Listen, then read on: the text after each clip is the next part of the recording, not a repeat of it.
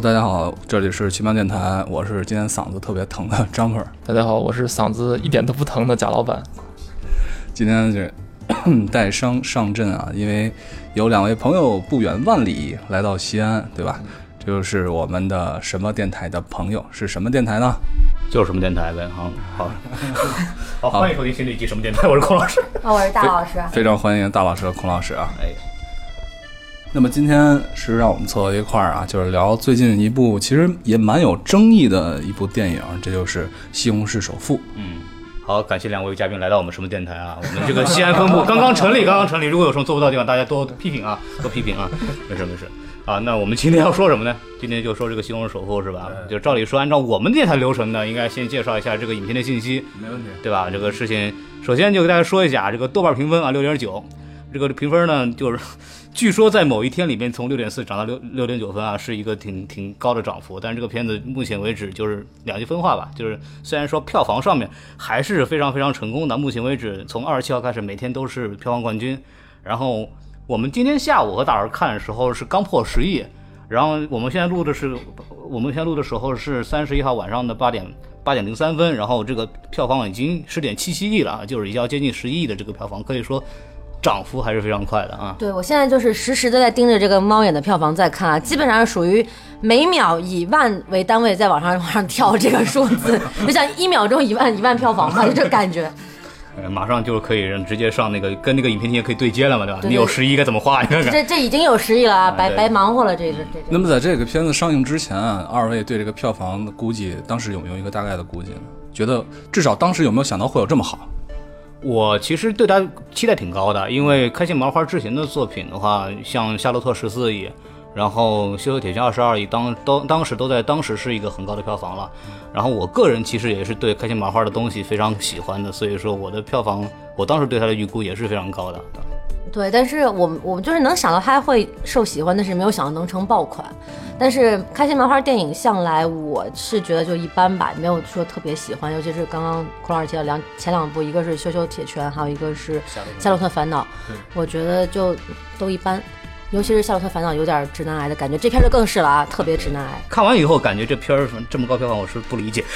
我们一会儿再说这个事儿。不过在这电影上映之前，我觉得贾老板可能没什么期待，至少我我印象中你好像对开心麻花电影都挺不感冒的，我就是挺讨厌的，说的这么直白。讨厌就是应该说讨厌。啊我刚刚没好意思，就是我也就一般吧，我不至于讨厌，但是就是就那样。哎有一个片子我还能接受，那个叫就是《夏洛的烦恼》嘛，就是他穿越到自己小的时候，对对对，那个那个电影我还还觉得还可以。然后后面他们有那个羞羞的铁拳，呃那个《羞羞的铁拳》是我所有的观影的经历里边可以说最如坐针毡的一回。就我坐电影院基本上就是。我就不知道我为什么来到这儿，嗯，但是但是因为花了钱了，然后 还想继续再看下去这是个。好理由。啊对，就坐在那儿特别难受。后来嗯强忍着把它看，就是以一种观看一种独特的样本的这种心态来看它。然后这个这回这个观影体验比《羞羞铁拳》队好一点，但是也是也是很很难受吧，尤其看到后半段的时候特别难受。嗯，他们好像还有一个电影叫叫《驴得驴得水》，对啊，那对，不是他们的作品。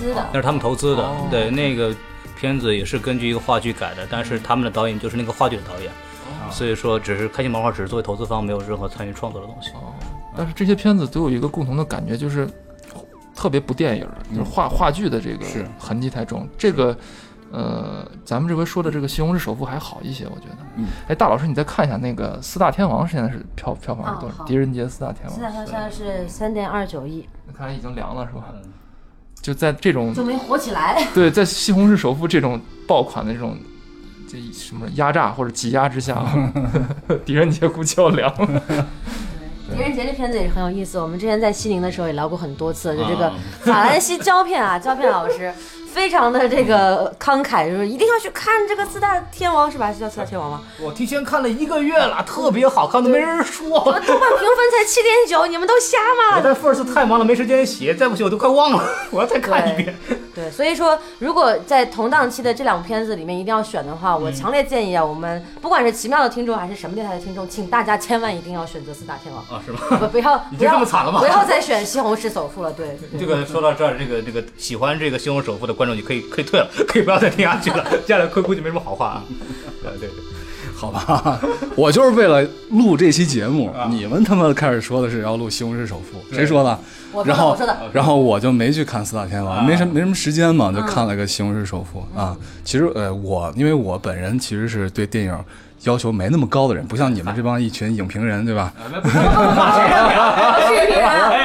对，其实我觉得没那么糟。那咱们就还是回过来说这部电影吧。你说说，那贾老板给我们大概说一下聊一下剧情呗，对吧？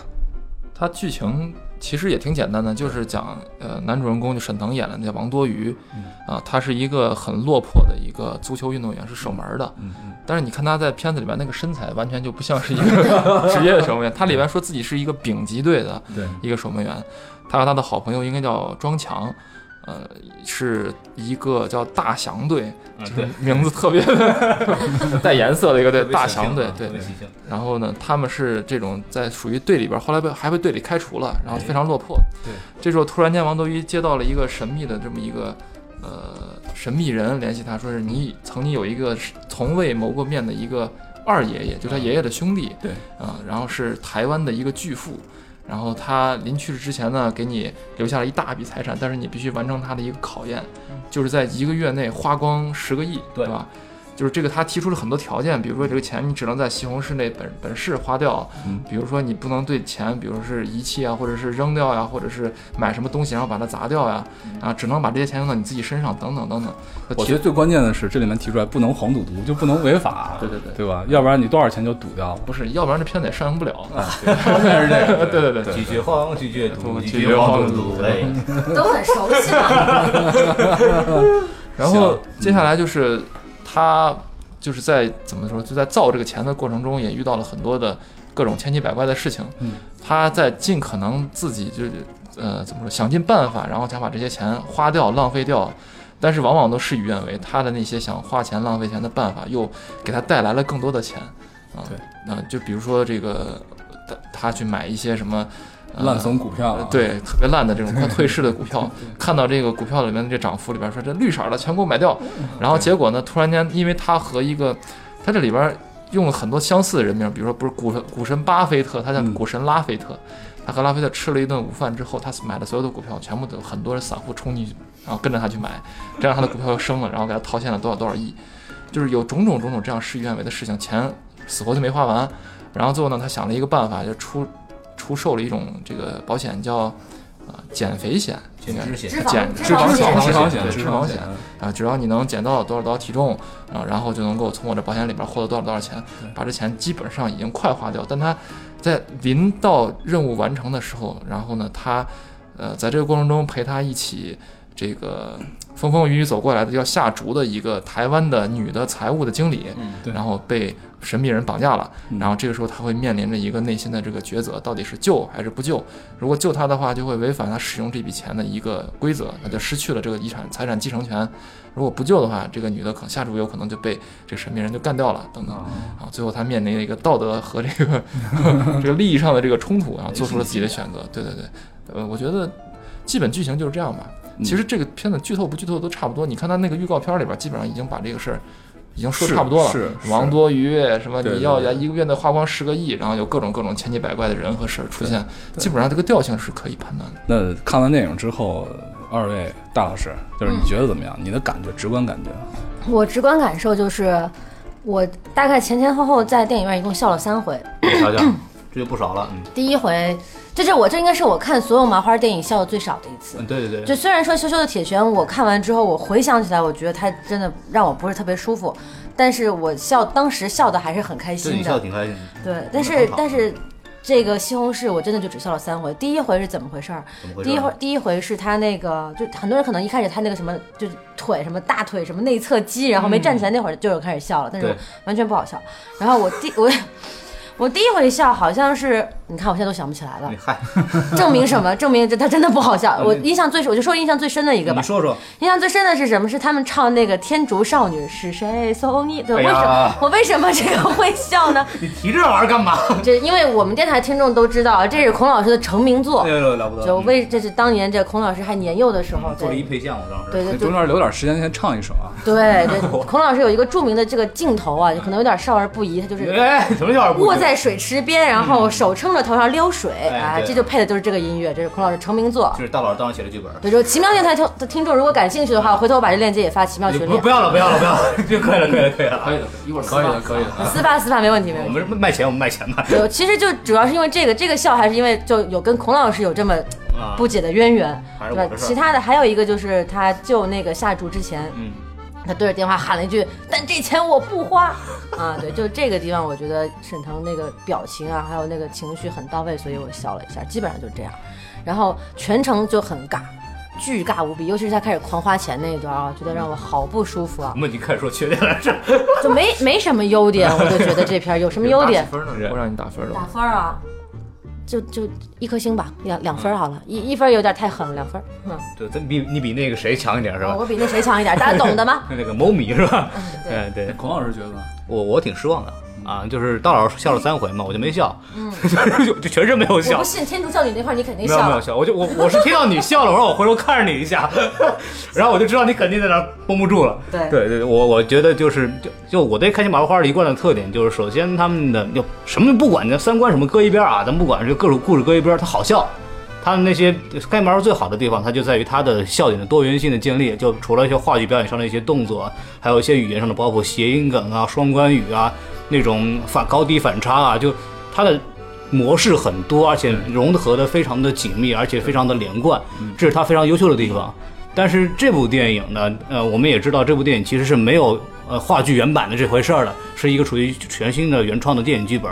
那么就跟开心麻花之前的优势，比如他们的扎实的剧本就就做不到了啊。所以说里边笑点啊什么，包括那些情节设置，就完全跟前两部他们的作品不能比。啊，所以你习惯他，你你你对开心麻花会有一个期待，但是你看完这个电影会觉得，哦，他们没有达到你想的那个样子，所以我就看的时候就非常崩溃，全程尴尬在那儿笑，呃，是这样子。贾老板肯定是没有什么期待的嘛，对吧？但是你看的时候感觉呢也不好笑，特别尴尬。我其实还有一点期待，因为他不是那个呃购买了那个美国的那个原版的版权这八几年有一版。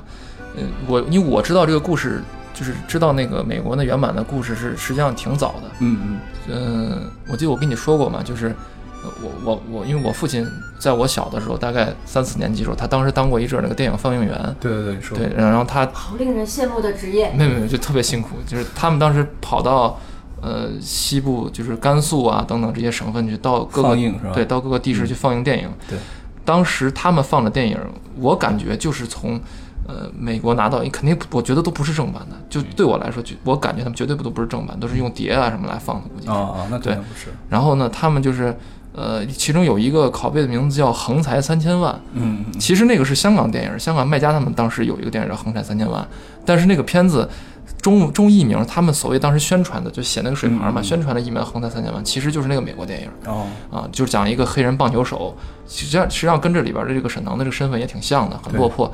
就是我知道这个剧情时候是是我小的时候，我爸在放映完的电影回到西安之后，回到家里边给我讲他们这回去放什么电影，嗯我其中印象比较深的就是这个片子，然后它里面讲了各种人得到钱之后是如何有暴发户的心态，然后最后怎么怎么样阴差阳错，然后又如何如何，然后印象还非常深的是里边有一个他去呃就是那个美国版的那个主人公那个黑人去参加竞选。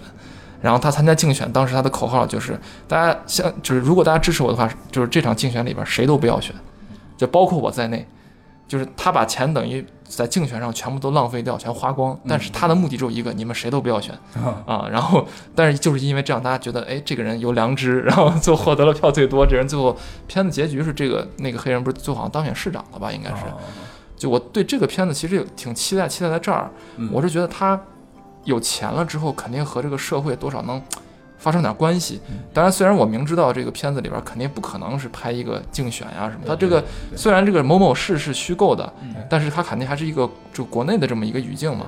对，西红柿是我对西红柿是我国不可分割的一部分。对对对对对对对所以，但是直到我看到这个片子到后面，突然间感到这个节奏很怪、很割裂的那段，就是他推出那个脂肪险。嗯嗯。当时他推出脂肪险的时候，他产生的念头不是还扑到那个水池子里边儿，对，然后在一种感觉像一种冥想的环境中，突然得到了这个 idea，然后一下子突然出来了脂肪险之后，我就觉得就特别奇怪。你尤其你仔细注意观察它后面垂下来那个幕布上面是那个美国那征兵的那个山姆大叔的广告，I want you 那个，对对对，就他其实是知道自己这这一段情节不能拍，但是是借鉴了美国的一个什么 什么拍摄的方法。然后从此开始，包括后面他们踢球的那一段，就全程就非常尴尬。而且他踢球就是所谓的和那个恒泰队，对吧？说白了就是恒大队。大对，那我觉得那段完全就没有必要，真的一点必要都没有。摆成什么菊花阵什么的，一点必要没有。我全程是怎么看，怎么看怎么尴尬，就可想看最后结局是什么。嗯结局就草草收尾的。对我来说，就是这个片子，我要我打的话，我就是爱看不看吧，这倒没有那么那么差，五分左右，爱看不看啊。反正你你如果大家觉得图一个乐，夏天又挺热的，去电影院去去去放松一下也还可以啊。但是反正是我是不太能笑得出来。想到哪儿说到哪儿啊！这个这个菊花阵，我记得是很早很早以前网上的一个段子，啊，大家在那儿商量说是怎么什么样的战术能让中国就是 对对，能让中国在世界能进入世界杯，然后就有人在网上想出这么一菊花阵，然后现在这个电影把它具象化，但是这这个不是他自己独创的不是很多很多很多年前，哦。啊，包括在门前站成两排人，然后猛踢，这也都是很老的。对，这很老的梗了你。看他那个战术版面那个时候，他其实里里边那边是这个正常的队形，然后这边是一群人围着这个门这样绕了一圈，对对对，一个扇形，特别逗。哦，我以为是这个片子独创那个，没有，最后一点热可以欣赏的东西就完全没有。分儿更低了。不要看，不要看。然后，但是你知道这个，我看那个时候突然就回想起来了，都想不起来的事儿。以前上大学打打球嘛，球队打比赛，我们当时不知道是不是因为这个菊花阵的启发啊，我们当时就就是我们就打比赛就很开心嘛。然后我们在球场上篮球嘛，球场上前面四个人就站着一排往前走，后面有人在那运球，这事儿我们干过，对对，开心啊！就突然就突然想到了让我觉得开心的一件事儿啊，觉得也挺好的。但是整个足球这一段啊，我看的时候我总是想起来少林足球，嗯，然后就觉得特别的，就是真的是挺尴尬的。他那点有点硬硬山嘛，对就是尬演，对仿的特别拙劣。但我觉得少林足球就是因为我看之前就有人这么评论嘛，我还带着这个观念去看，因为少林足球我是看了无数遍的，就是哦某那年暑假刚好喜欢看那个。对，不是刚好那年暑假我在国外，啊然后我没没没有别的东西可以看，啊是我就每天下午就看一遍少林足球，可能那那两个月我看了那也太没东西可以看了吧？你对我那年就那年暑假特别好玩，那年暑假我在韩国，啊然后然后呢，我就两个东西可以看，一个是那年春晚的那个 VCD，火 一个就是少林足球的那个，因为当时在国外就下载下来的嘛，啊！对，我基本上就是两两两个东西隔着看，所以两俩月我可能看了得有二十遍少林足球。嗯，但我觉得真足球那一段真的就是，你要说他是模仿少林足球，那是周星驰被黑的最惨的一次。对对对对，就我觉得他这只是只是纯粹的尴尬而已，他甚至连少年足球那种幽默，甚至一些肢体上，包括借鉴所谓的这个功夫也好，或者什么其他的这种精髓都没有，他只是就是。死皮赖脸的、不要脸的站在门口门门线上，你知道吗？就对于一个球迷来讲，这是极大的侮辱。我觉得，他的一个最大的问题是什么呢？就是你要去做上这个东西要成功的话，首先要把这个几个队员之间的感情要描绘的非常非常的充分。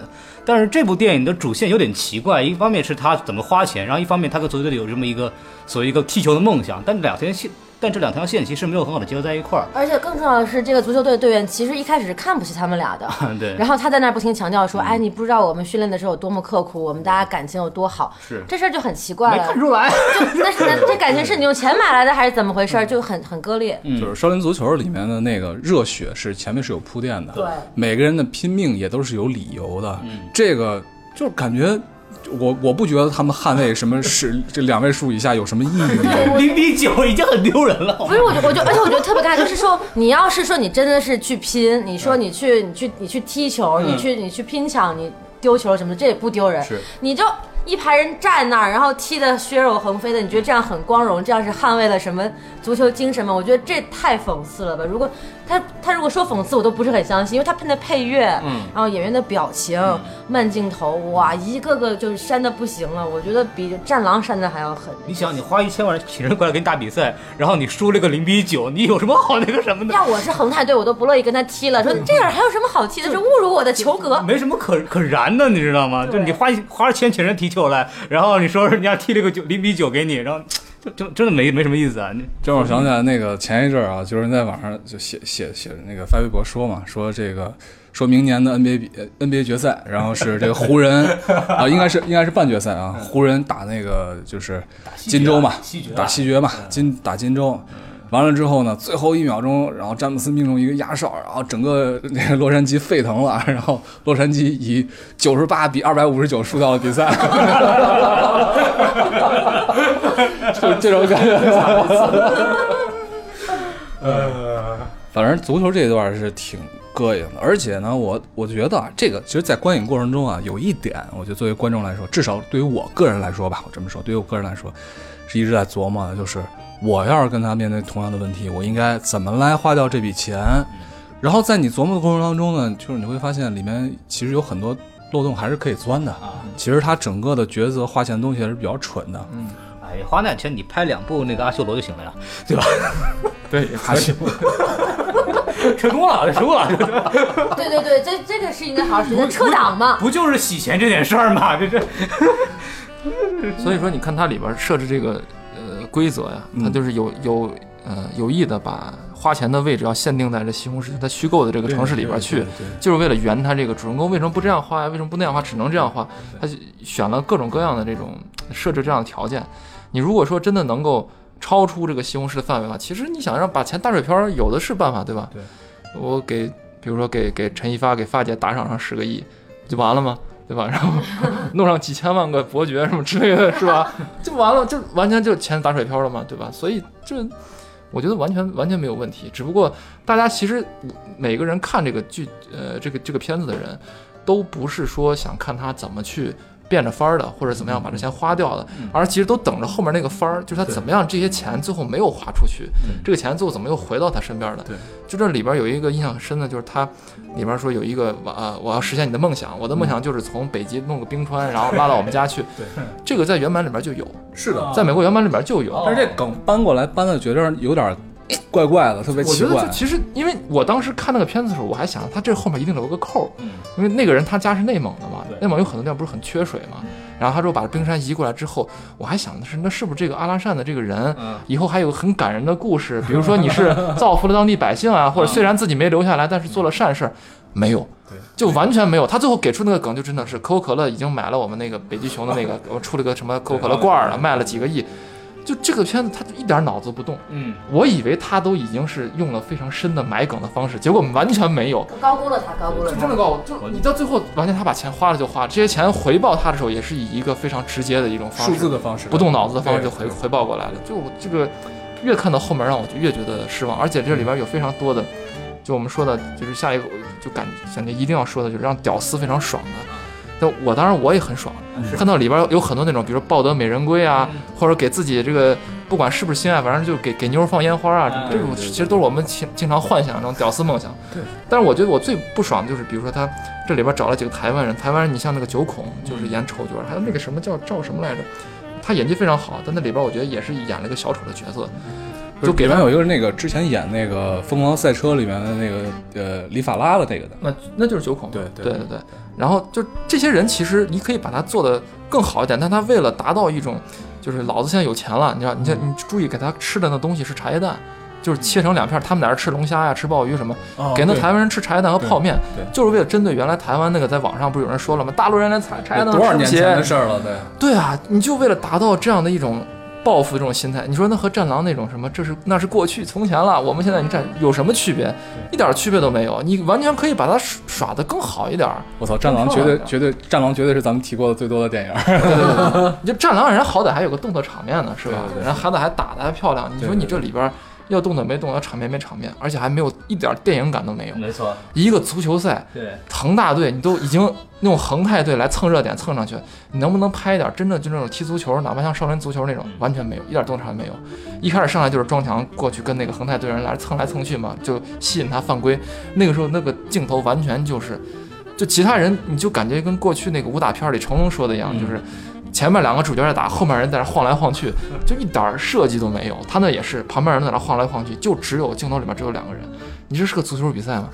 这你这感觉特别夸张。拍的还不如大老师那么世界杯广告呢。就是，嗯，我作为一个 AC 米兰球迷，我绝对要强烈的，就得这戏呢。对，用意在这儿，我要把这片子骂死，你知道吗？可以的。里面那一段你说的那个，就是我突然想起来，呃，他们里面投资各种发明的时候。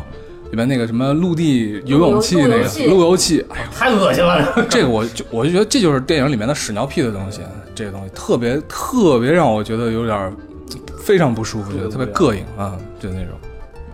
对，然后还有就刚刚提到说放烟花这个事儿，就是女主的这个，应该很多人都已经吐槽过了。我是觉得我特别不喜欢女主，啊我觉得首先是傻白甜，是傻白甜特别就是你看的。看到路上有人碰瓷儿，人家都跟你说了碰瓷儿完之后，你一点都不去问，不点儿不去想到底是怎么回事儿，就只认定说啊，你就是你就凭什么撞人？我们一起要打倒他，这这跟网络民粹有什么区别？然后接下来之后，完了之后话锋一转，他自己坐车，然后看到那个人啊，然后又摔倒了，然后就啊，原来是我误会了他呀。所以说他误会一个人，他对一个人心怀怨恨，仅仅是因为他觉得他碰他没有扶这个被碰瓷儿的人起来，就他可想他这个人的认知有多么的浅薄。关键是他一看到以为啊我误会他了，他他他就爱上他了，对，就是就太崩溃了是。这个东西的转折实在是太浅，就他在电影当中好像是一个真善美的一个化身和象征，但是实际上他这个真善美是非常非常都我都不好用，不想用粗浅来形容，就是一个伪真善美的一个形象。就刚刚孔老师也说了，一放烟花啊，我就好感动啊啊，好感谢你哦，然后我就像放完烟花，解决了误会。然后就爱上了男主，我的天哪，这是这是怎样迅速的爱情？如果有这样的爱情，可以给我来一打吗？就这种感觉。对啊，就我也天天想出去撞人去，是吧？对，我觉得这太太太粗浅了，就是这是对于对于女性角色，或者说对于这个不光是女性角色，对人物角色非常欠缺挖掘的一个表现，很偷懒。但是我觉得啊，就是因为对这两者之间男女主之间的感情啊，其实大家诟病很多了。嗯，但是我觉得，比如说抛开刚才你说的那个就是误会的这件事情啊，我也觉得确实比较蠢啊。咱们就单说后面两件事儿，一是放烟花，嗯二是这个来救他这件事情。如果说有一个男的，对啊？突然在这个女孩悲伤的时候、呃难过、失落的时候，正好她过生日的时候，给她放一个满城的烟花，这女孩我觉得九成九会感动吧？会吧？那我就是另外那百分之零点一，我是一个特别不喜欢过生日的人。好吧，好吧，好吧，一个是这个啊，一个是这个，还有一个呢，就是如果说一个男的给女的放弃了那么大的财产，女的会不会感动？我觉得还是有可能的吧。我我觉得我觉得是这样，就是这个片子里边他给出的这种女的一定要爱上男的这种桥段和过程，是那种就是我们经常会看到很多的网络小说里边的那种过程，就是一开始男女主角，女主角肯定会误会这个男主角，最后男主角一直就不说，嗯。啊，他就默默承受着这些鄙视啊、鄙夷。突然间有一天真相大白之后，女的出于一种愧疚，但在网文里边，她一般都是爽文嘛，她肯定会就是哎表达出一种好感啊，或者突然怎么怎么样，虽然嘴上不说，但是身体却很诚实，等等等等。对，就这都是一定的套路路数，她肯定会下来的。我觉得凡是喜欢看这种爽文的人，看这个片子，他接受这种女主的心灵变化过程会非常快。对。他觉得就是一定是，而且最后男主角救了他之后说啥，我为了你放弃这么多，你呃给我要生十个孩子，100啊孩子。生一百孩子，就这就是其实就是一样一样的路数嘛，就是就是女性觉得我对不起你。那我能回报你的是什么呢？就我的身体，然后我为你我的婚姻关系，我为你生小孩儿女。子无以为报，唯有以身相许。前面那个这个就是霸道总裁给你放烟花，全程都包下来了，是吧？把所有的这个包括全程广告牌、对飞艇什么都弄下来了。这我觉得就是，就只要你习惯，一旦一旦接受这种设定，那你后面的这种观影过程其实都是很顺的，都能推下来。是是如果你接受不了这种设定，觉得这个片子拍到这儿它太肤浅了，啊那那那你后面什么都不用看，越看越觉得别扭。我觉得就只是利益上的问题。哎，不过里面有个点还挺好笑的，不知道有没有发现啊？就是他们在里边不是沈腾有一次剃头嘛，说我来剃一个十亿富翁的头，然后剃完以后说怎么样？说不多也不少，因为那个头型可能有的人可能看不出来，但是后来你对比王思聪的头型就一模一样。哦，对，所以那个梗埋的挺深的，还挺好玩的。但是第一遍看可能不会注意这个东西，这个还挺好玩的他就差说一句，我就一个小目标了，是吧？每天赚一个可以，每天换一个亿。我爸有一个小目标，每天换每天赚一个亿。对，就这片子好多我看了点评论，我看不太多。嗯，呃，评论里面有一些就是在那骂这个片子，实际上在物化女性，就像刚才贾老板其实说的也是这个意思。那么作为咱们现在在聊天的唯一一位女性，大老师，你觉得这部片子给你一种物化女性的感觉好，给？他三十分钟，他说没有没有，其实我觉得就我出来还在跟孔老师聊呢，就是因为我之前也看到这个评论了嘛，所以我在观影过程当中还特别注意这一点。但其实我觉得，倒不是说物化，因为我感觉物化的这个概念更多的是去把女性当成一种生育工具。当然这有有所体现，就比如最后什么生一百个孩子，但这这最后最后一句，我觉得更多的它是。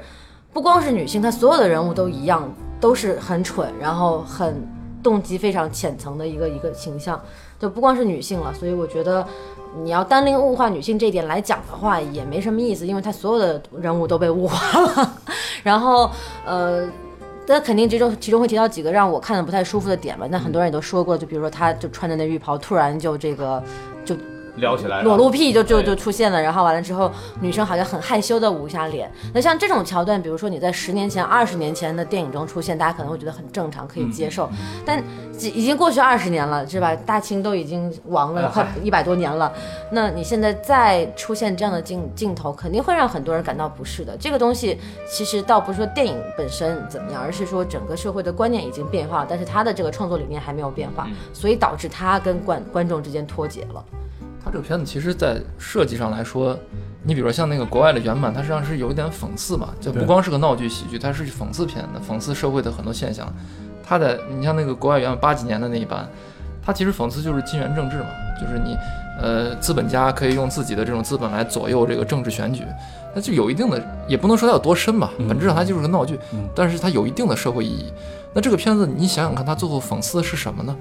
是他是你想你要讽刺别人，要么就是把自己站在一个比如说比较善的真的立场上，讽刺那些假的恶的丑的坏的，要么就是把自己变成那种荒谬的一部分，突然间让别人自己觉得反思，就你在笑的过程中，大家觉得哎，好像我就这一份子，然后有一点这种反思也可以。但这个片子，你说你他到底最后讽刺的是什么呢？他那个脂肪险减肥，他是讽刺胖的人呢，还是讽刺那些拼命减肥最后变瘦了的人呢？还是讽刺什么？他那尤其他那个音乐。配的就是那个火箭一零一的那个那个少女，那个一零一少女那个什么卡洛里，我觉得这个片子就是对，嗯就那个歌本身就是对胖人的一个最大的歧视，嗯啊，就是啊不要吃了怎么怎么样，但是这个你里边完全没有看到这跟那个片子主题有什么关系？是这里边胖胖和不胖对这片子推进有什么关系？它就是一个花钱买造钱的这么一个过程，而且里边那些。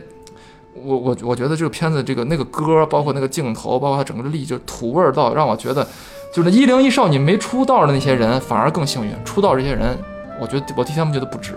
幸亏就是我喜欢的高秋子没有出道，你知道吗？他要出道了，他那么胖，他就唱这歌，我觉得他自己就是一个最大的 diss，真的是这样。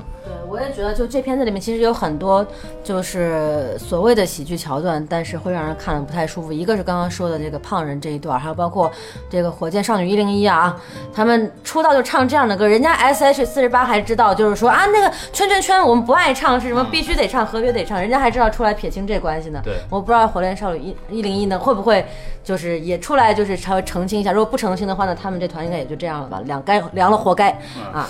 然后还有就是我之前看到的，比如说它里面有一些模仿残疾人的一些动作，就是一开始他们进到那金库里面去，然后腿软了，软了之后起来扶着那个有个分屏的镜头，两个人扶着那个带轮带轱辘的那个凳子往前走，那个明显是在模仿一个跛脚的人的一个走路状态。虽然说你可以解释为他们是脚软了，看到这么多钱怎么怎么样，但是那个样子和那个神态明显就是在模仿这种，我说渐冻人也好，说帕金森也好，就是有这种疾病的人的样子，让我觉得看特别不舒服。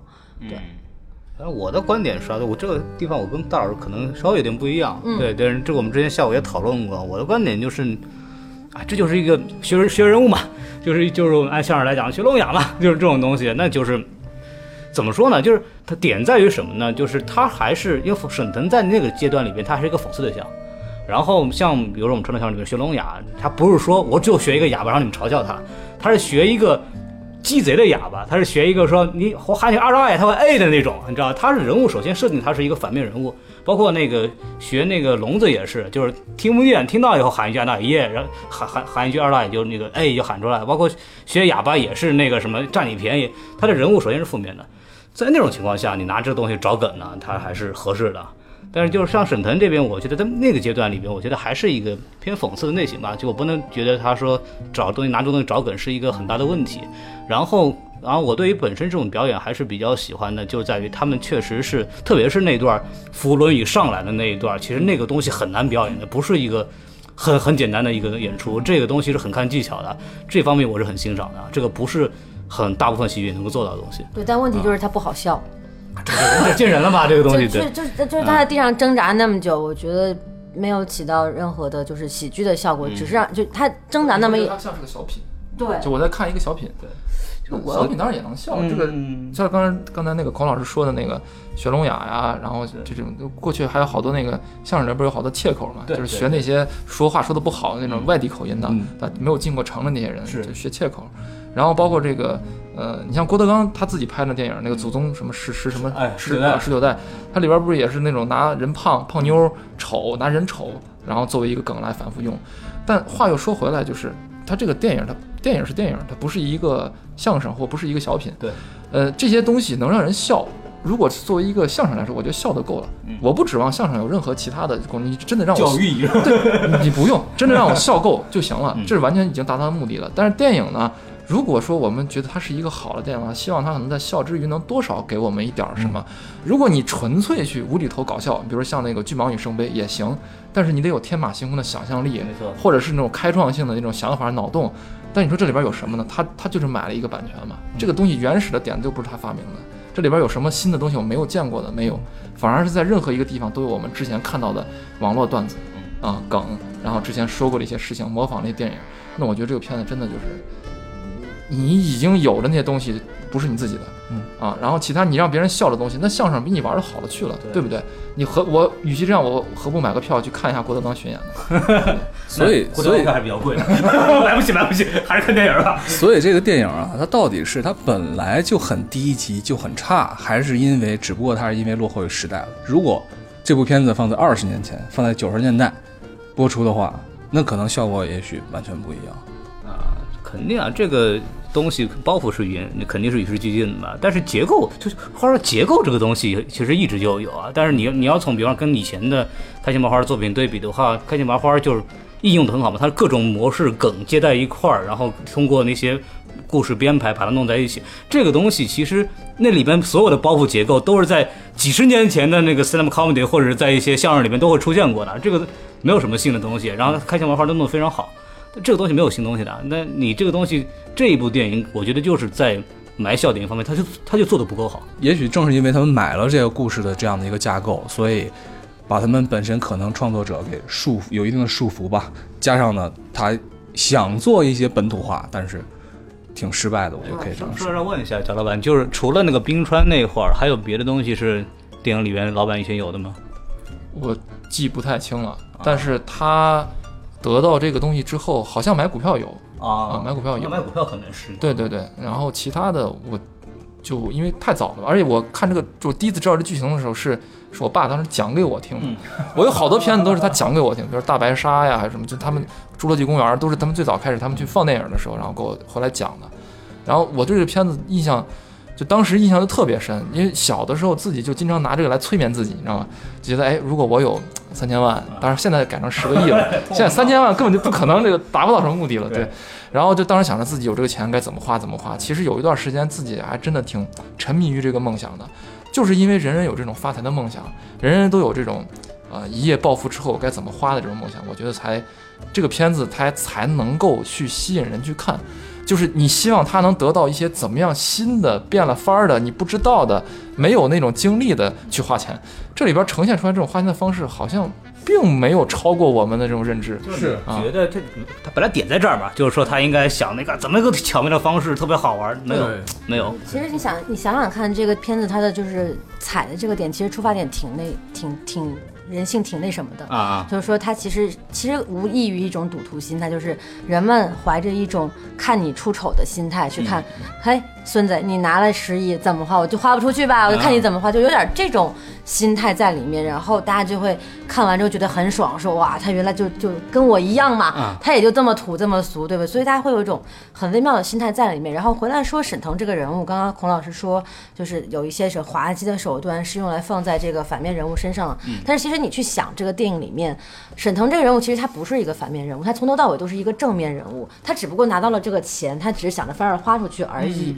他从头到尾他的本性是没有变过，他依然还是一个片尾所说的重情义的、善良的，然后的沈腾的的错了，王多鱼，对吧？他其实没有没有发生过变化，他人物弧光是没有的不。过，但同时他也是一个猥琐的一个，就是喜欢说大话的这么一个这种小人物形象。他本身那种他没有刻画出什么小人物的形象出来，基本上他也没有在片中有太多的这种开始的时候，虽然是一个丑角方式登台的，但至少还是有底线的嘛。对他最开始刚开始上场的时候，不是拒绝了这个别人对他的这个是，所以说这个电影是有点问题的，就是他的人物根本就没有别扭，你知道吗？他一方面又想要讽刺这样的金钱的拜金主义这样的丑角形象，一方面他这个人物本身又是站在一个正面的立场去说，所以就很尴尬你。看那个足球那段，其实就是他足球那条线，就是说我是有尊严的，我有个梦想要实现，然后我是是有尊严，而且大家就是啊，我们队员在训练的喝酒的时候，他很生气，他说你们干什么呢？我们好好练球就不能喝酒。他是唯一一个说我们真的要坚持足球梦想的人，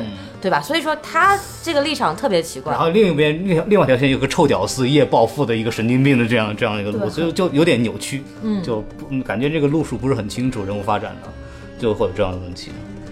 不过我我当时看的时候，我其实有一个从另外一个角度来讲，他这个片子还挺有意思的，就是就是它里面在讲就是那种所谓叫社会型企业家。他到底是怎么干干活的？就我记得那时候马云采访的时候说过一句话，原话我不知道，大概大概大概大概那个意思就是说啊，我挣那么多钱是就不是就不是说我自己挣那么多钱，我是在替政府来花钱。就你从一个角度来讲的话，他说他有道理，就是当政府的公共职能它有一定缺失的时候，像这种大型的企业，像比如支付宝这样的这种功能性很强的这种工具，那么其实是有利于这个社会的这个经这个整个的呃物质和财富的流通的。当然，对这个东西，其实你你反过来推这个沈腾运动这个事，他经历这个事儿，他就说你其实其实这样的，就这个钱你自己不能拥有，然后你要不断的花出去，其实就是一个那个什么企业家拿投投资以后投资去办厂干嘛干嘛拉动内需的这种行为，就是你要这么看的话，这个剧情其实有点像这种东西。然后就这个东西，这个时候你看的时候就觉得，哎，还还挺有意思的。你的意思就是说，企业家们其实也都是歪打正着，想买冒绿的股票，结果不小心红了吗？倒不是，就是他在里面讲的一个事儿，就是就是这个钱我自己拥有不了，然后我我有这个钱应该怎么花？其实就像企业家做投资嘛，就这个钱我自己是拿不到的，但是这个钱我拿出去干干干实业、投资干嘛什么东西来影响整个社会局面，其实就是省省的省的干的事儿就是这个事儿。这听起来更像洗钱，而不是社会企业家。没有，其实没有，其实是这样子的，就是你对拿去做做公共投资啊，做那些东西啊，就就是这个你要从这个角度来看，其实他讲的是这么一个事儿，你知道吗？那这个也是很努力的把它拔高了，对，这个理解。对对，这是这是一个角度了，这是一个角度了。然后你要看的话，其实我们又在思考一个问题，就是说我们一直在说什么叫就是就是好的这一个这个人的这个状态，就是说我们不拜金，我们不干嘛，我们不干，钱不是很重要，巴拉巴。但是实际上是这样的。其实我觉得并不是这样，不一定这样，就特别就钱还是很重要的嘛。它里边其实展示了一个现象，就是说你有钱，你有钱的话，你可以生更多的钱；你有钱的话，可以做出很多很多很多事情。它其实很现实，就你它很荒诞，但其实又很现实。那你说现实这个东西不好吗？也也不是，它把这个现实展出来也也就不好吗？它其实也是有它的一定的意义的。我觉得你要从这个角度来翻的话，我觉得是这样子啊。这个片子其实你说到最后，其实就考验人的一个金钱观嘛。嗯，对，就是第一，呃，我们应不应该去追求财富？是。第二，在追求财富的过程中，我们用什么手段是合适的？第三，当你追求到财富之后，这个财富带给你什么？你有没有因为这个财富有一些更多的附加的这种义务啊？不管是对社会也好，对自己身边人也好，因为你里面看一个设定，就是说你不能做违法的事情。那么，当你不能做违法的事情，然后你的钱你又不能有的时候，你怎么花？那就是做投资嘛，买股票、建那些东西，弄这种险乱七八糟的。你说，你说他那个什么讽刺胖，他确实是客观来说，那个提升了整体全民素健身体素质嘛，对吧？就是说他还是把这方面弄出来了。他这块做的有点不足，就是说，呃呃，我们当然知道，我就我我甚至觉得追求财富和拜金这个事情本身没有什么错。对就中国今天取得这样的成果，不就是因为大家十几亿人都去喜欢钱，觉得富有是一个理所应当的，追求共同富裕嘛，这没什么不好。只就是因为这样，社会才会有动力。没错，如果社会上大家都人人觉得这个我不需要钱，啊，我我我我就不追求财富，追求内心的平静什么，那这那就是印度了嘛。我我觉得这个社会就不会好嘛。社会它之所以能够运动，就是因为有一些追求就对现状不满的人，通过钱来改变自己。但是这个话题的另外一个反面就是你怎么追追求钱，在追求的过程中有没有一些底线是不能触碰的？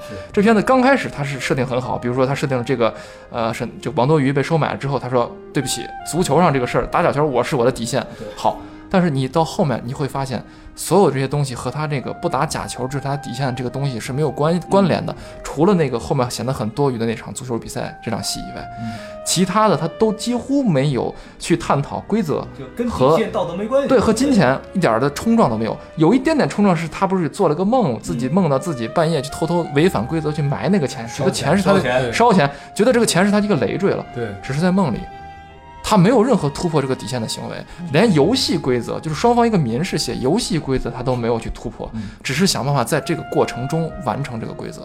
那我觉得这个人都已经到了一种圣人的程度。哎我们我们就这样问我，如果是我让我花光十个亿以后能得到几百个亿的这样财富，他说不能黄赌毒，那我会不会我自己就假装做一个，比如说一个什么假的合同，对吧？然后阴把阳合同是吧阴？阳合同，对啊，把这钱赔给他，对不对？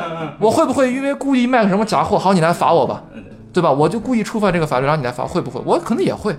这谁面临到后面几百个亿，手里有我十个亿的这样的一个权利，谁都不会只存在这样一个小小的空间里边去折腾。而王泽宇就是这样的一个人，你可以说他是胸无大志，但这个人绝对是到圣人的级别了。道德观念非常强。对啊，他这个片子本身在探讨金钱和道德和底线中间，他就没有这么大的冲突。唯一的冲突就是最后他很可笑用了一个，呃，这个他二爷手底下的一个人，然后做了一个假绑架，说看他救不救你，对吧？救你就是违背原则，但是这违背原则之后，反而是他二爷留给他最后一个考验。这是说什么呢？说白了就是，第一，觉得屌丝会为他自己心爱的女神放弃自己所有的东西；第二是，我做了这么好的事儿之后，肯定不会让屌丝一无所得。如果这个片子真正最后得到，就是他二爷就说，哎你救了自己的心爱的女人，她才是你珍贵的东西，所以钱就不给你，我捐了。那我觉得这个片子也牛逼，最后还有这样的钱，对而且还绕了一圈回来，最后留了一个梗，就是他们生小孩儿，觉得小孩儿很贵，要二胎那个梗，我觉得这就是算计，就是算计现在二胎开放了嘛，生得起和生不起这个话题，绝对会有人觉得被这块儿所打动，而事实上确实有很多人被打动了。我起码我在朋友圈里就看到有人说是，哎，最后一块扎心了，怎么怎么样。那我他就完全前面就一直在在在在在没有什么提升的在闹剧，最后就一定要硬的提升那么一下，算计出来一个这么一个二胎的话题，我觉得这个是让我特特不爽的地方。对所以我还觉得某种程度上这部电影还挺现实的。对，虽然虽然整体非常荒诞，但它还还是一个挺挺现实的这么一个东西啊。但是里边其实又有一条很好玩的，就是讲就是就有钱人是怎么挣钱的。其实里边就虽然里边就很扯淡了，就是非常非常的浮浮浮皮潦草的讲，但是实际上里里面有个笑话，就就当时听别人有个笑话，就是说说说说我怎么一年挣一百万。他说：“那很简单，你存六千万，一年以后一百万利息就有了。其实就是有钱人的挣钱方法和穷人挣钱方法完全不一样。它里边其实里边里边涉及到一点点这个东西在里面你比如说，啊，就比方说你买股票，比如说四千万请巴菲特这种东西，这个就是穷人是干不了这个事儿的，你知道吗？就是你你四千万请个股股神过来给你吃个饭，这个东西，然后马上把你的整个你买东西给提升上来了，这个都就是一个有钱人的用是那个赚钱方法。对，但是我觉得你说这这点我能理解，但就是说电影里面他表现出来这个王多鱼的行为，他是无意识的行为，这个就很难谈得当很难谈得上到底是现实还是讽刺，他就是一个纯粹的无厘头，好像他只是为了。得到最后那个无心插柳的结果而已，他并不是为了展现啊，我们原来有钱人是这样的思维方式，他其实不他不是这个目，的。这就是这个电影扭曲的地方。它一方面就是有这种小聪明这种东西，一方面又是一个臭屌丝在在弄，就很扭曲嘛。就你要是真的弄出一个非常聪明的人，然后我用各种方法来那个行完成这样的东西，那也是一个很好看的东西。对对，它反正就是扭各种扭曲，各种其实就回到了我们最一开始说他这个人物设定的这个扭曲，就是说他一方面是一个，其实刚刚那个贾老板也说他是一个圣人，另一方面又想把他表现的好像很拜金，然后就是有了钱之后就是道德沦丧，就所以我觉得怎么说呢？我还是开头那两句话，那那一句话吧，偷懒太偷懒了。其实你说道德沦丧啊，我倒不是特别觉得他道德沦丧，他没干啥坏事儿。而且这个片子，我就觉得，就像刚才大老师说了，说，呃，是对沈不是不说沈腾啊，这对王多鱼的一个考验，对吧？最后其实他似乎想讲一个特别简单的道理，就是金钱不如真情，啊，就这么一个道理。但事实上，金钱这件事情从头到尾没有给王多鱼造成一丝一毫的困扰，他一丝一毫也没有因为自己钱多产生一点困扰，一点儿也没有他。没有产生过自我他怀疑。巨爽无比，对吧？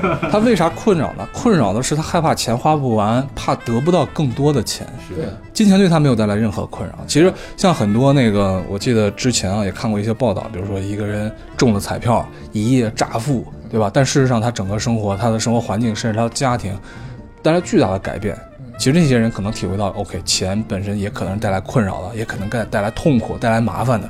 但是想一想，王多鱼从始至终他所遭受的痛苦，完全不是钱给他带来的痛苦，完全不是，而是他在追求钱的过程当中贪心不足带来的痛苦，只是这样而已。所以这个片子如果最后就它只有两种可能嘛，要么这人是个屌丝，要么这人是个道德圣人。如果是个道德圣人的话，那这个片子其实没有意义，因为他本来就是这样的，对吧？是个圣人，对，是圣人。如果他如果他真的是个臭屌丝的话，那这个片子讽刺那种拜金，他不就是让主人公成了自己片子所讽刺那种人了吗？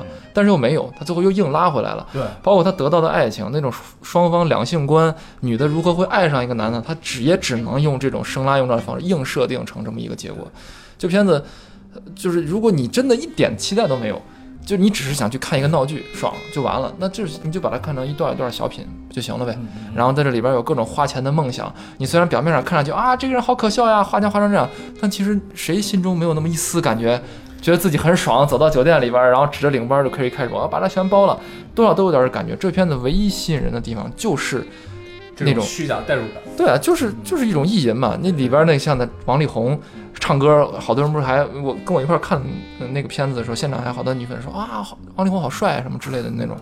但你不想想看，王力宏出现在这个片子里面，如果这个片子真的是他所谓的那种讽刺的话，王力宏不就成为被讽刺的人了吗？就自己演了一个自己对啊，你你作为一个明星，然后怎么样？人家过来给你只说白了就是明星，只要老子肯拍钱，你就可以过来给我来这跳。事实就是这样。对，是就是这样。唐慧，你你你你肯拍钱，王力宏给你演这个电影但他又不能讽刺王力宏，他最后又要又要以非常温情的方式，王力宏和和那个那个女的你下厨，然后又合影啊什么的，他也不能这样。你说你要讽刺了，比如说真的像这个冯小刚，对吧？找着那个《芳华》里边的人，他们唱跳舞，他们饭局上给他跳舞，你要讽刺这也行啊。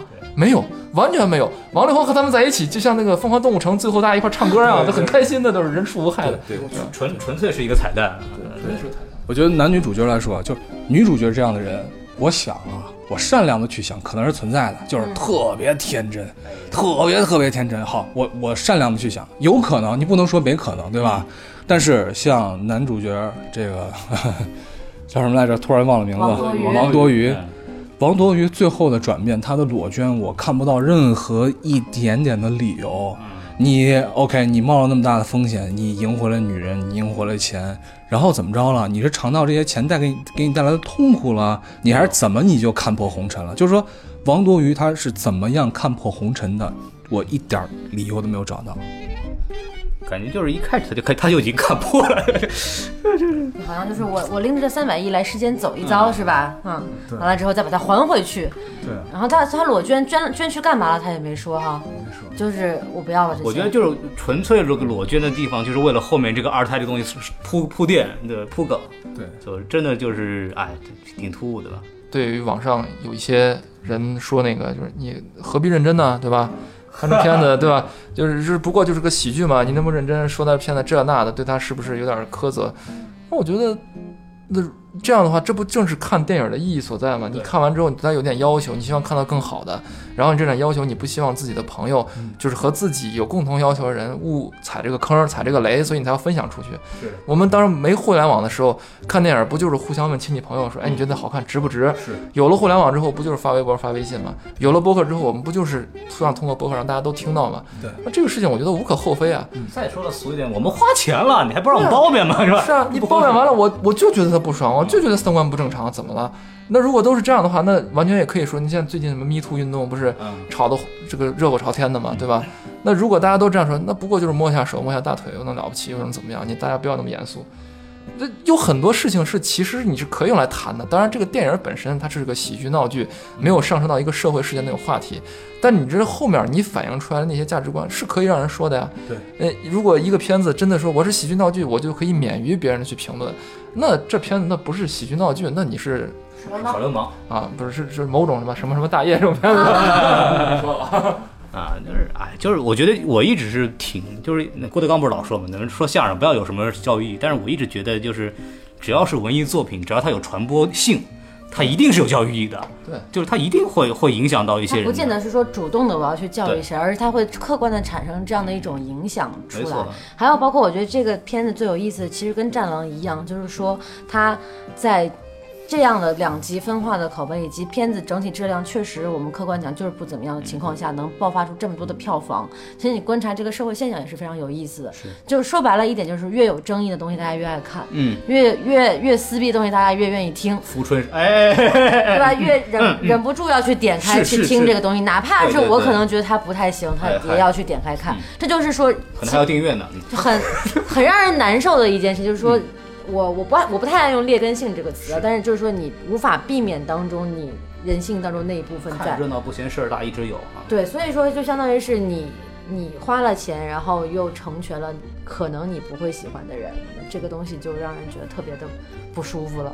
但是我也为这电影说一句啊，就是我看电影是一个特基本上是比较能放松自己心态的人啊，不会带着说。就是一看电影的过程中就要品评，我一般不会这样，就我比较放松的啊。就是我看这部片子的时候，我觉得是还行，我就是呃主观的一个浅层的感受，其实还可以啊，就是这么说，我觉得还可以。所以我觉得没看过的想去看看没关系，你不用说我们说完之后你就觉得 不好意思，对，不要有包袱啊，就还是放松一点。不会鄙视你的。嗯你可以去批判的看看。电影空调空调不错，就就就我希望以后可以多点这种让我们带着批判的眼光去看的电影，对吧？哎，我我我的看法就是，哎，我就我对这个电影最大的遗憾就是无所谓其他东西，它就是不好笑。也就是那些老桥桥段、老的桥段那些东西都，特别是那个教练一出场踩一超级水摔倒那个，他妈太老的梗了，汤姆和杰瑞当然太傻逼了。就是我还想着这个没，有汤姆和杰瑞可爱。因为涉及到那个剧情点上面，一定会有小的高潮在里边嘛。就是没想到就是踩一脚，你就是一个就就是车椅子的那种包袱嘛。那即便作为一个喜剧和闹剧，它也是对对对潦草了就这个跟开心麻花一直以来的水准比起来，真的是差得很远。我是反对这部电影，就从这个角度来反对。你说其他利益啊什么东西，就是就就是需要讨论了，但本身你喜剧点没有做到，这是让我非常非常难受的一件事情啊。近些日子是不是还有一部开心麻花的剧啊？那个什么理查的姑妈啊对对对十一档要上映，是那个就没有沈腾，那个是艾伦他。对，但那个是开心麻花官方的这个正式出品，嗯这一部还是好像西红柿影业什么这这部是那个他们的导演那个什么叫什么？闫飞彭大魔自己的公司作为这个第一个出品方，对，就是就是西红柿影业嘛。开心麻花是第三第三出品方，反正他们就投点钱，跟那具体东西没有管。对，对，里面还有一个就是演他那个男二吧，算是庄强庄强啊，庄强。这哥们儿呢叫张一鸣，嗯他最早呢是爱笑会议室出来的，我很早很早很早就看他演爱笑会议室，当时觉得这哥们儿其实还挺不错的，有有一些潜质啊，我觉得对于他以后的发展也可以小小期待一下。里面不是还有黄才伦什么的，对，他们那是麻花自己的人嘛，是对。这些我觉得演员还都可以吧，就主主要这个片子其实就是我觉得主创的问题。呃演员即便就是沈腾你翻出花来演，张一鸣演的那么好，但是也也沈腾的不能够表现其实是我觉得是无懈可击的。我觉得从就你不管别的，他单从塑造人物上面就做的还是非常好的。你就国内演员就演能把这个角色演得这么自然的这个喜剧演员，真的不是很多。对我打两星，两星都是给沈腾的，剩下的一文不值。所以希望以后还能会有更好的这种喜剧的本子出来吧，更好的电影出来我。最后再说一个，好，你说说。我一个和片子没关系，但是是我观影的过程中一个小故事，也不算故事吧，一个小经历。不 要拆台吧。你说，你说。我那天去看电影的时候是早上第一场十点钟那场，然后呢，当时我遇到了这个呃，就和我一块儿去看电影的有呃两三个女的，应该是闺蜜嘛，一块儿去看电影，可能可能约好了看完电影吃饭，然后呢，也有几个这个小年轻儿啊、也要去看电影。然后其中还有两位特殊的这个观影的，就是一个父亲带着自己的闺女，他闺女应该是自闭症患者，就是他们可能专门选的早上那个场次比较少的那个人去去看，就你明显能看出来，包括他之前在那个外边的等候看的大厅里面，然后我还跟他们在那交流互动啊啥的，我觉得就是那个感觉，你你们看过那《海洋天堂》那个片子，大概就是那个样子的一个观众，但是他很开心，他去看电影，然后坐到后面的时候，就是他的那个笑点往往出现在离就是大家都哄笑的时候，他他因为他看不太懂，或者说他可能没 get 到 get 得慢，但是可能一般人觉得很正常，或者只是很滑稽的那种动作，但他一下子突然爆笑，声音又非常大，很有特色的那种笑声，就是我觉得这是一个，就当时我一开始我还觉得有点不适应。但是后来，当我慢慢意识到这个片子的主创，就是我刚才说主创有很大的问题，你在看这个片子的时候，你觉得这个片子有的情况下某些价值观是在羞辱自己的时候，我觉得全场随着那个片子的起伏被算计的笑的那些人是可怜人，只有那个自闭症的那个女孩儿，她才是真正真诚的观众。就我甚至觉得只有她才看懂，就这个片子给我的那种不适感。绝对已经强烈到让我如坐针毡的那种程度，而且我觉得我非常感谢那天有现场有这样的一个特殊的观众，能和我一块儿看这个电影，就一下子就把我能从他那种低的，呃，也不不好的 low 的那种包袱中把他拽出来。我觉得非常感谢这样观影过程。我觉得，我觉得你升华了，真的，一下子就感觉鼓掌鼓掌鼓掌鼓掌，来一个。突然就上升到了一个这个社会关爱的这个层面，好像就是说 他在这个片子当中找到了属于自己的快乐，并且并且一点也不生硬啊。对对对对。那我们真事啊，不是前编的啊。好，那我们今天就大概先聊到这儿吧。这部片子其实本身内容上也没有太多可说的，对吧？非常非常感谢二位老师啊，不远不远千万里，嗯是对。然后车票给报一下。我我其实我觉得其实更更感谢奇妙，就是要聊这片子，就实在是太委屈二位。对，因为就说实话，就是那个时候那个江普老师找我们的时候说说咱们聊狄仁杰吧。然后我因为我自己对徐克导演的这个作品呢，因为上一部扶摇片呢，就实在是不敢再看了，所以我当时就想着说，咱们我可能不熟悉，我们就聊聊这个吧。然后他们就还很照顾我们，就聊了一下。本来是觉得说开心麻花的电影，就是再怎么吐槽，也不至于说一个优点都找不出来吧？对对，我自己很喜欢他们嘛，我还想说分析分析他们里面好的梗啊、包袱什么的，结果他妈没找出来什么好梗。这个其实啊，这一次啊，聊什么电影都不重要，是不重要。嗯，重要的是和孔老师。大老师二位能够见见面，对吧？一起来聊聊天，吃肉夹馍，然后这个正式面对面的来合作一次，对吧？已经非常好了。老师可以给推下，推下。好吧，那我们就到这儿，好吧？这期节目到这儿，青山不改，绿水长流。好，非常感谢大家，不见啊！拜拜啊，拜拜，好，拜拜，拜拜。不能证明他的错，那么就算是你的对。关于异性的问题，朋友啊，你自成一套。笑意味着老土，吃下了一片云当面包。关于钱财的问题，朋友啊，你多了一套。朋友啊，朋友，如果说爱你有点轻，说不爱你有点重，什么时候把钱我的钱还了？不要说你什么时候。后欠过我的钱了，给我个面子，我什么时候不让你尊敬我？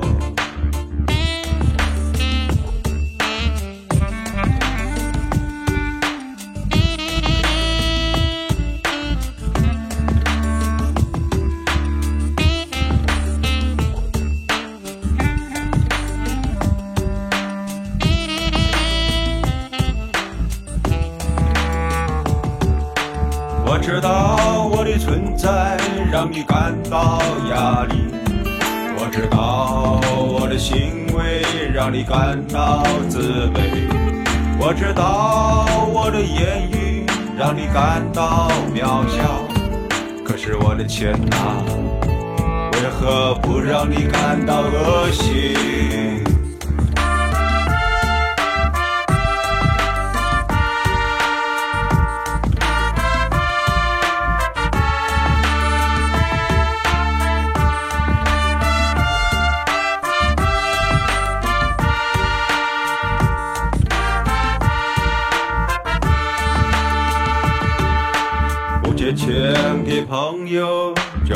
朋友。